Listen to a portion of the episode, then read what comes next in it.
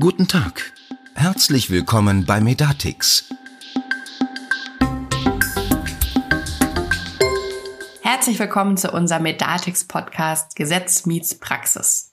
Kurz und knapp stellen wir Ihnen die wichtigsten TI-Anwendungen der nächsten Monate vor. Mein Name ist Jessica Birkmann und ich habe mir für diesen Podcast erneut wieder technische Verstärkung geholt, nämlich den Stefan Neubauer, der heute noch nicht gefrühstückt hat, aber ich glaube trotzdem gut drauf ist. Hallo Stefan. ja, genau.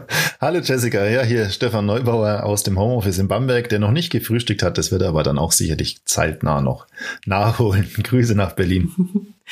Wir nehmen heute diese Podcast-Folge auf als zweiten Teil zu unserer Podcast-Folge, die wir bereits zu Kim aufgenommen hatten vor einiger Zeit. Das ist die Folge Nummer 8. Wie diese Folge auch findet ihr auch die alten Folgen ähm, ganz normal auf allen äh, Plattformen, auf denen es Podcasts gibt, zum Beispiel Spotify und Co. In der alten Podcast-Folge haben wir uns bereits ähm, mit dem Thema Kim beschäftigt, mit den technischen Voraussetzungen, mit den Basics. Das heißt, da werden wir heute gar nicht mehr drauf eingehen. Heute geht es tatsächlich ein bisschen tiefer rein in die, in die Technik und in die Materie und in die ersten Fragen, die uns jetzt schon auch aus der Ärzteschaft erreichen. Ich fange mal damit an, trotz allem in drei Sätzen, Stefan, was ist Kim? Was ist Kim? Ich versuche es in drei Sätzen. Ich kann es nicht versprechen, ähm, aber versuchen es mal ganz kurz und knapp. Kim äh, ist äh, nichts anderes als ein Kommunikationsweg, ähm, der über den E-Mail-Standard funktioniert, den ähm, Sie alle, unsere Zuhörerinnen und Zuhörer, ja auch heute schon sicherlich nutzen im Rahmen Ihrer E-Mail-Kommunikation im privaten Umfeld. Also schlicht und ergreifend ist äh, Kim nichts anderes als eine E-Mail-Adresse und ein E-Mail-Dienst. Sehr gut. Kurz und knapp, nicht schlecht. E-Mail-Dienst ist schon das gute Stichwort und das richtige Stichwort, das ich für meine nächste Frage brauche. Immer wieder taucht auf, Kim ist wie eine E-Mail-Adresse und wie ein E-Mail-Dienst. Ist das denn so? Kann man das so sagen? Also ja, man kann das so sagen. Also ähm, der KIM-Fachdienst oder der KIM-Dienst in der Telematikinfrastruktur verwendet äh, schlicht und ergreifend ähm, die gleichen äh, Standardprotokolle und Kommunikationsmaßnahmen ähm, ähm, oder Umgebungen wie eben auch ein Standard-E-Mail. Dienst das nutzen würde. Das heißt, wir haben technisch gesprochen ähm, einen zum ähm, Empfang ein POP3-Protokoll äh, und zum Versanden SMTP-Protokoll und der E-Mail-Standard ist der Standard, mein Standard. Also das war zu, zu technisch, äh, sehr viel technischer will hier auch gar nicht werden. Also grundsätzlich, das ist der E-Mail-Standard, der eben genutzt wird. Ähm, wichtig an der Stelle ist halt, wie gesagt, dass diese ähm, Adressen aber halt eben rein für die Telematikinfrastruktur vorgesehen sind, dieser Fachdienst und ganz wichtig eben per Standard, also man kann fast sagen, out of the box eine sichere Kommunikationslösung ist, nämlich eine Ende-zu-Ende verschlüsselte Kommunikation. Ähm, was an der Stelle zu beachten wäre, ist, dass ähm, diese E-Mail-Adressen, also wenn man sich diese E-Mail-Adressen mal anschaut, die sind ja dann aufgebaut eben nach zum Beispiel Praxisname oder eben nach dem Name des, des Arztes und dann ähm, dem Ad-Zeichen und dahinter dann eben der Domain des Anbieters, also irgendein Anbieter spezifische ähm, Name telematik.de zum Beispiel. Das heißt, ähm, um das mal in einem Beispiel zu verdeutlichen, wenn ich jetzt äh, hier Praxisdoktor Birkmann bin und ich möchte der Praxisdoktor Neubauer schreiben, dann äh, würde ich in, in dem Verzeichnisdienst, in dem, über den wir auch in der letzten Folge schon gesprochen hatten, ähm, dich einfach auswählen und könnte dann direkt mit dir kommunizieren. Und äh, in, in dem Fall ähm, wäre dann vielleicht auch meine E-Mail-Adresse ähm, eine wilde Zahlenfolge at ähm, kimdienstanbieter.de com, Kim, wie auch immer. Wie, wie sieht das aus? ja, so, so ähnlich wird es tatsächlich sein. Also schlussendlich man muss da ähm, zwei Dinge unterscheiden. Man kann ähm, als E-Mail-Adresse eine, eine Praxisadresse nehmen, also zum Beispiel über die SMCB wird das dann gemacht. Ähm, das hat man eine Praxis-E-Mail-Adresse. Ähm, man kann aber auch mittels dem HBA ähm, eine äh, arztindividuelle Adresse eben anlegen. Ähm, wir haben Stand heute jetzt erstmal vorgegeben oder empfohlen, dass man eine Praxis-E-Mail-Adresse anlegt und sich dann über, organisatorisch überlegt, ob es denn Sinn macht, weitere untergeordnete E-Mail-Adressen eben zum Beispiel für jeden Arzt in Gemeinschaftspraxen oder in Praxisgemeinschaften eben anzulegen. Ähm, das obliegt aber dann der Organisationsstruktur der Praxis aus, aus, der, aus der Sicht. Die ähm, E-Mail-Adresse an sich ist, wie du es ja schon ähm, so kurz angemerkt hast, also man kann die natürlich individualisieren. Aus unserer Sicht macht es aber gar nicht so viel Sinn. Ähm, ich, ich vergleiche das immer mit dem äh, mit der Thematik KV Connect. Auch dort waren ja kryptische E-Mail-Adressen ähm, verwendet worden. Das hat aus, aus unserer Sicht mit Kim ähm, auch keine wirkliche Relevanz, weil diese E-Mail-Adressen ja keine Außendarstellungswirkung haben. Das heißt, die Kim-Kommunikation findet ja ausschließlich in der Telematikinfrastruktur statt. Das heißt, es wird ja diese Adresse ähm, wird ja nie auf irgendeiner Webseite extern auftauchen ähm, oder für eine externe öffentliche Kommunikation verwendet werden, sondern nur innerhalb der Telematikinfrastruktur.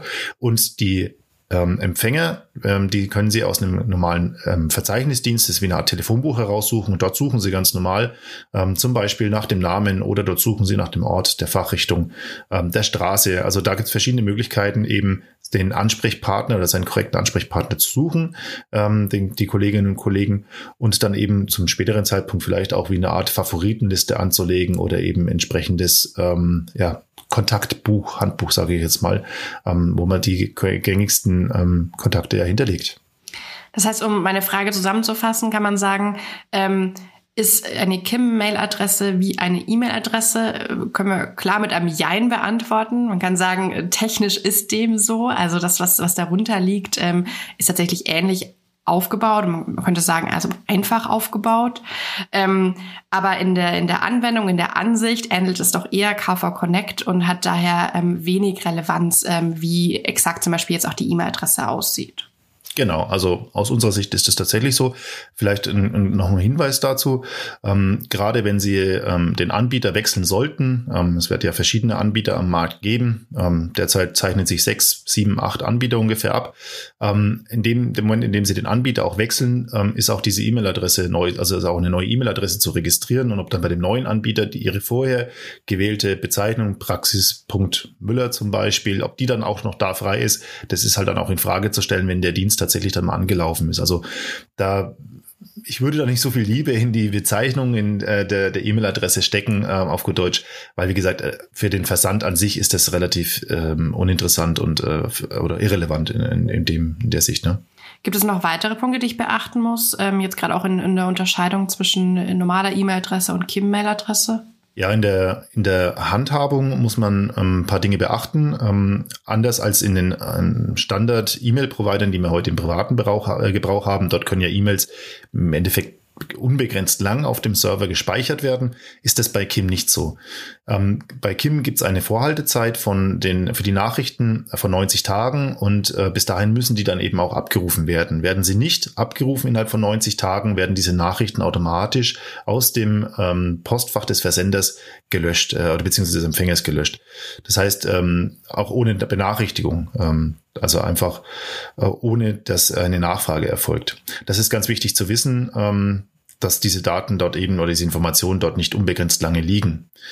Das andere Thema ist, ähm, wir haben ja vorhin schon mal gesprochen, dass äh, Kim ja im Endeffekt Out-of-the-Box-Lösung ist, eine, eine sichere Out-of-the-Box-Lösung. Das bedeutet auch die Nachrichten, die innerhalb der Telematikinfrastruktur über Kim, über den Kommunikationsweg Kim versendet werden, müssen zwingend verschlüsselt und äh, signiert sein. Das heißt, unverschlüsselte und unsignierte ähm, Nachrichten können gar nicht versendet werden und würden auch in der Fehlermeldung ähm, enden. Also da möchte man natürlich auch äh, klar gehen oder klar sicher gehen, dass eben natürlich nur eine End-zu-Ende-Verschlüsselung auch möglich ist, um eben ein An Mitlesen von Dritten zu vermeiden. Ähm, was wiederum wie eine E-Mail-Adresse funktioniert, ist natürlich die Zustellbestätigung, die man machen kann. Man bekommt auch Fehlermeldungen im Fehlerfall zum Beispiel oder eben auch Abwesenheitsnotizen. Auch das ist eine Funktion, die eben extra eingebaut wurde, um eben halt im Praxisurlaub auch rechtzeitig eben diese Informationen hinterlegen zu können. Da vielleicht der Sprung nochmal zu den individuellen E-Mail-Adressen. Also man muss sich das natürlich überlegen, wenn man ähm, eine Praxis-E-Mail-Adresse hat und für jeden einzelnen Arzt auch nochmal eine eigene E-Mail-Adresse und die ganze Praxis hat Praxisurlaub, da muss man daran denken, dass man natürlich für jede einzelne E-Mail-Adresse auch eine Abwesenheits Sicherheitsnotiz erstellt. Also das ist so der, die organisatorische Thematik dahinter, weswegen ich da nochmal hinspringen möchte und zu überlegen, ob das tatsächlich Sinn macht, für jeden einzelnen Arzt eine eigene E-Mail-Adresse anzulegen. Wenn Sie das möchten, ist das aber natürlich ähm, möglich.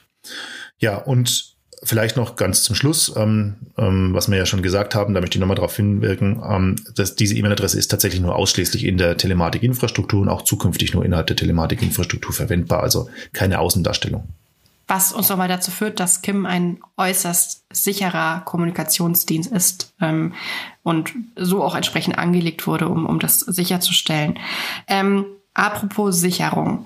Eine der häufigsten Fragen ist ja immer, wie sieht es aus ähm, mit, dem, mit dem Thema Datenhaltung, Datenspeicherung, dezentral, zentral. Du hast ja gerade schon gesagt, 90 Tage werden die Daten maximal zentral vermutlich gespeichert, müssten aber dringend dezentral runtergeladen werden, damit die auch längerfristig eben in, in der Praxissoftware ähm, vorhanden sind. Kannst du da noch was zu sagen? Genau, also äh, zentral, dezentral, ähm, also aus der Sicht betrachtet die äh, die E-Mail, also diese E-Mail an sich, wenn wir jetzt mal von der E-Mail sprechen, wird auf dem Fachdienst des Anbieters, für den ich mich entschieden habe, eben maximal 90 Tage vorgehalten zum Abruf.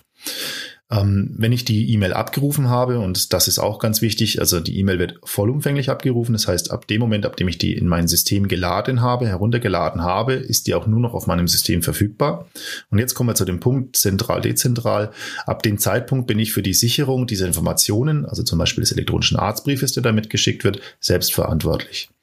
Wir aus unserer Sicht empfehlen es ganz klar, ähm, die einfache Variante zu wählen und die Integration in die Praxissoftware zu nutzen, weil ähm, in den Praxissoftwarelösungen, die am Markt verfügbar sind, in der Regel Archivierungsschnittstellen integriert sind oder über eben ähm, Universalschnittstellen eben Archivierungssysteme angebunden sind, sodass eine rechtssichere Archivierung dieser Informationen dieses E-Arztbriefes, wenn man es konkret macht, zum Beispiel eben auch möglich ist. Nutzen Sie einen Standard-E-Mail-Client, wie jetzt zum Beispiel ein Microsoft Outlook oder eben ein Mozilla Thunderbird, dann liegen diese Daten in diesem ich sage, ich, ich spreche jetzt mal extern auf dem System ähm, installierten ähm, E-Mail-Client und Sie müssen sicherstellen, dass diese Daten, diese Informationen, diese, diese, diese Arztbrief dann eben auch in die Praxissoftware importiert wird und dann eben in der Praxissoftware auch rechtssicher archiviert wird. Natürlich müssen Sie auch gucken, dass natürlich diese Informationen, die in dem E-Mail-Client sind, dass da keine Doppelung stattfindet, beziehungsweise dass die auch entsprechend dann ähm, zum Beispiel gelöscht werden. Also der Aufwand, ähm, an dem man dann denken muss, ist natürlich größer, wenn ich das über einen externen Mail-Client mache.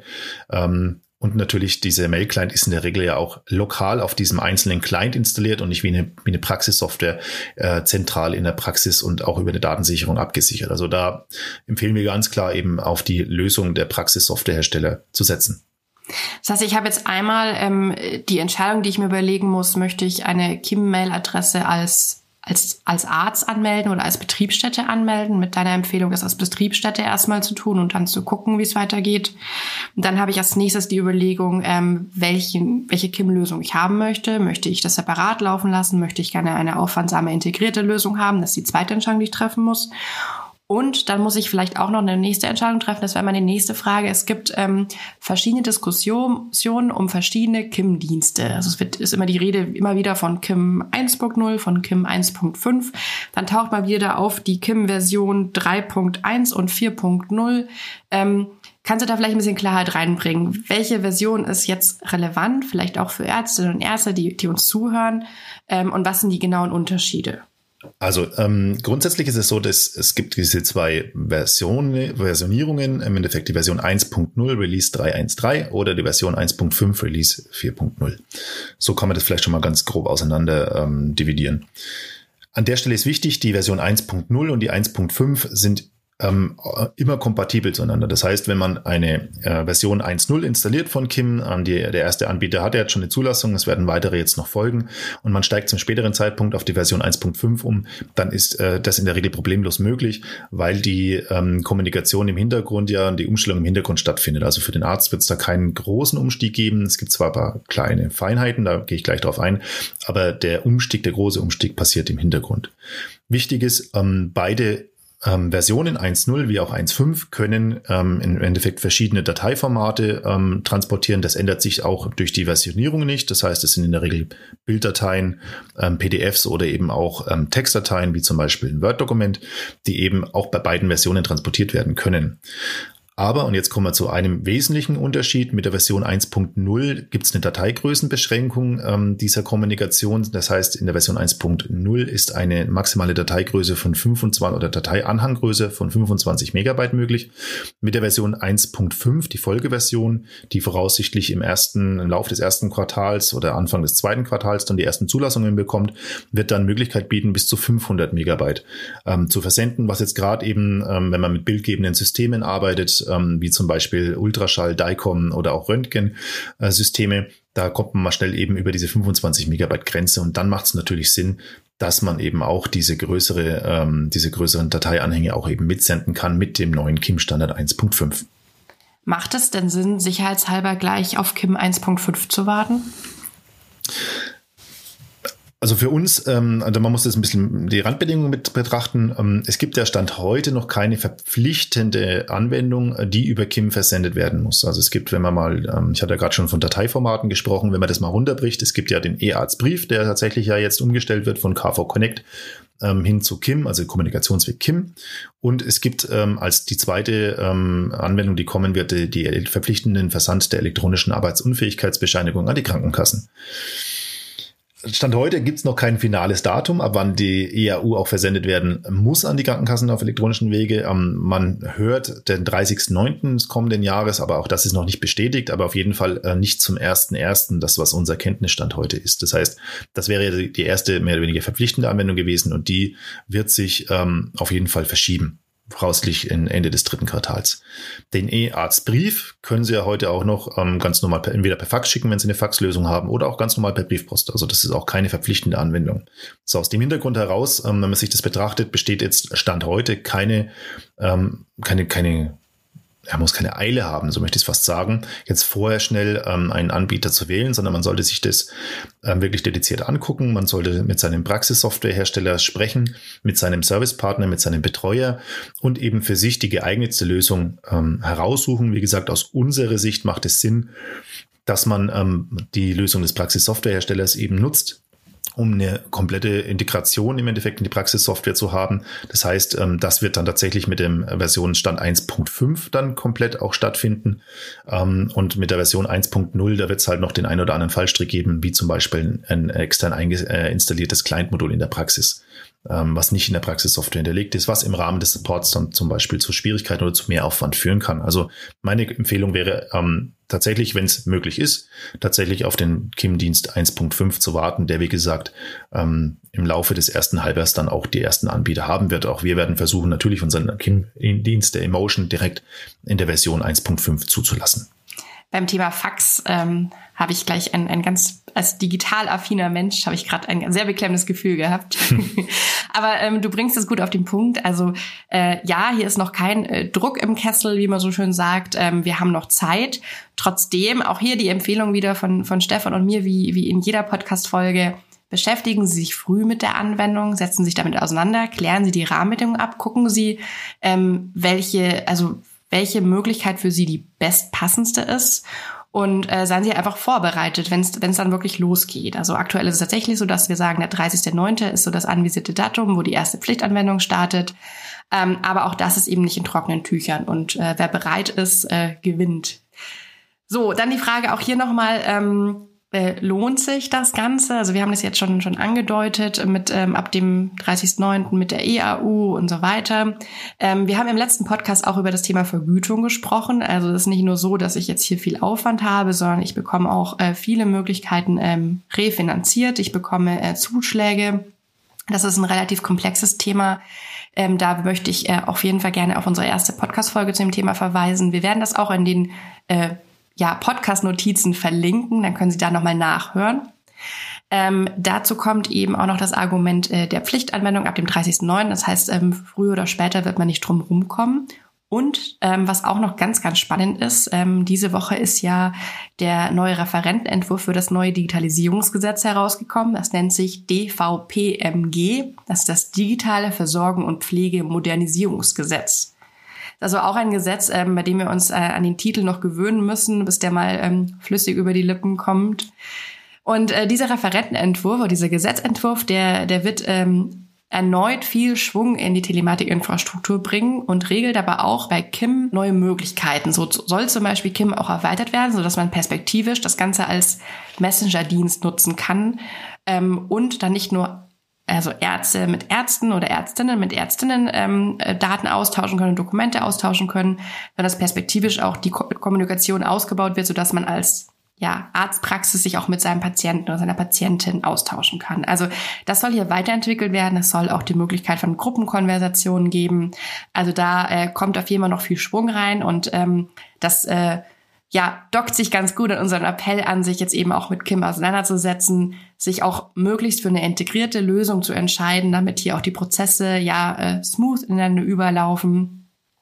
Genau, und äh, bei Fragen sich eben an ihren entsprechenden Dienstleister zu wenden. Stefan, hast du noch weitere Anmerkungen?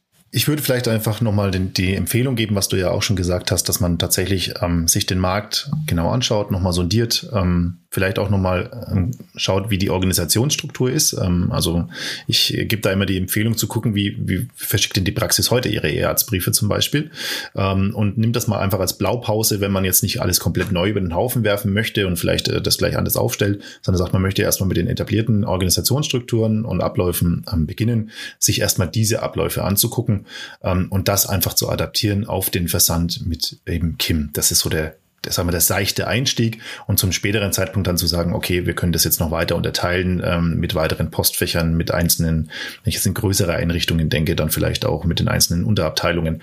Das kann man dann machen. Aber ähm, also lassen Sie sich da momentan ähm, nicht beunruhigen. Der Umstieg auf Kim wird tatsächlich jetzt kein, kein Riesenorganisationsaufwand für Sie darstellen wenn Sie einfach erstmal nur auf die, auf die gewachsenen Strukturen, ähm, die Sie heute ja auch schon umsetzen zum Versand der Arztbriefe oder der Kommunikation zwischen den Leistungserbringern, zwischen Ihren Kolleginnen und Kollegen eben auch setzen. Also da möchte ich ein bisschen die Angst nehmen. Es ist ein sicherer Schritt, ähm, den wir jetzt machen werden. Und ähm, wie gesagt, die, die KIM-Integration, das ist der größte, die größte Arbeit haben wir als Anbieter, beziehungsweise ähm, die Gematik in der Spezifikation und Zulassung. Und für Sie wird das im, soll das in der Praxissoftware dann möglichst einfach und ähm, ja, neudeutsch smooth integriert werden. Aber um es mit, mit, den, mit den Worten der Gematik zu sagen, äh, die, die Magie von Kim äh, spielt sich im Hintergrund ab und äh, das heißt, äh, sie können da ganz beruhigt rangehen und sich eigentlich darauf freuen, was, was für, für ja, Neuerungen auch der Dienst bringen wird. Da sind wir alle ganz gespannt. Genau, vielen Dank auch für das tolle Schlusswort, Stefan. Ähm, vielen Dank fürs Zuhören. Ähm, ich würde jetzt meinen Kollegen auch endlich an den, an den Frühstückstisch entlassen. Der freut sich schon. Wir haben heute eine längere Folge gedreht, ähm, fanden das aber notwendig. Sie finden in den, in den Notizen auch die jeweiligen Kapitel ähm, zu den einzelnen Themen, die wir gemacht haben. Ansonsten freuen wir uns darauf, wenn Sie uns bei der nächsten Folge wieder zuhören, wenn Sie uns auch gerne abonnieren. Und ähm, ansonsten einen wunderschönen Start in den Tag oder in die Nacht, wann auch immer Sie den Podcast hören. Bis bald.